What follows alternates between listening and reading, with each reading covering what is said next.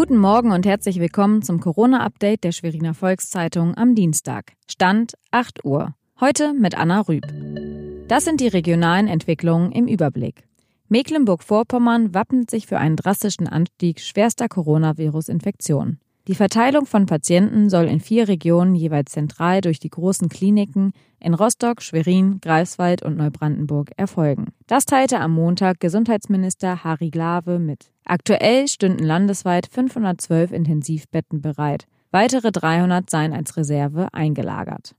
Trotz der Kontaktbeschränkungen rechnet der Rostocker Tropenmediziner Emil Reisinger mit einem weiteren Anstieg der Corona-Fälle in Mecklenburg-Vorpommern. Weitere Neuinfektionen ließen sich nicht vermeiden. Im Land sind bisher ca. 200 Menschen mit einer Corona-Infektion registriert worden. Reisinger rechnet damit, dass in MV rund 2000 Menschen leben, die bereits jetzt infiziert sind. Diese hätten entweder noch keine Symptome entwickelt oder bei ihnen sei die Infektion sehr leicht verlaufen. Auch Gärtnereien und Baumärkte sind ab heute geschlossen. Ein Fiasko für die Gärtnerei Urban in Triwalk. 15.000 Primeln und 30.000 Stiefmütterchen und Hornfeilchen muss Falco Urban entsorgen. Aus Triwalk beziehen auch die Blumenläden in Sternberg, Warin, Brühl und Neukloster einen Teil ihrer Ware.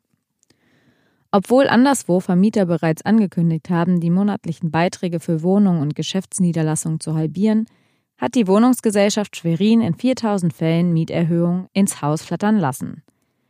Es sind besondere Zeiten für die Pizzafabrik von Dr. Oetker in Wittenburg. Die Produktion läuft auf Volllast. Produziert wird in 13 Schichten, wie Werkleiter André Stenzel berichtet. Aktuell könne gar nicht so viel produziert werden, wie verkauft werde. Dennoch sei die Lage im Griff. Das war unser tägliches Corona-Update. Weitere Nachrichten und Hintergründe zum Virus gibt es jederzeit auf svz.de-corona.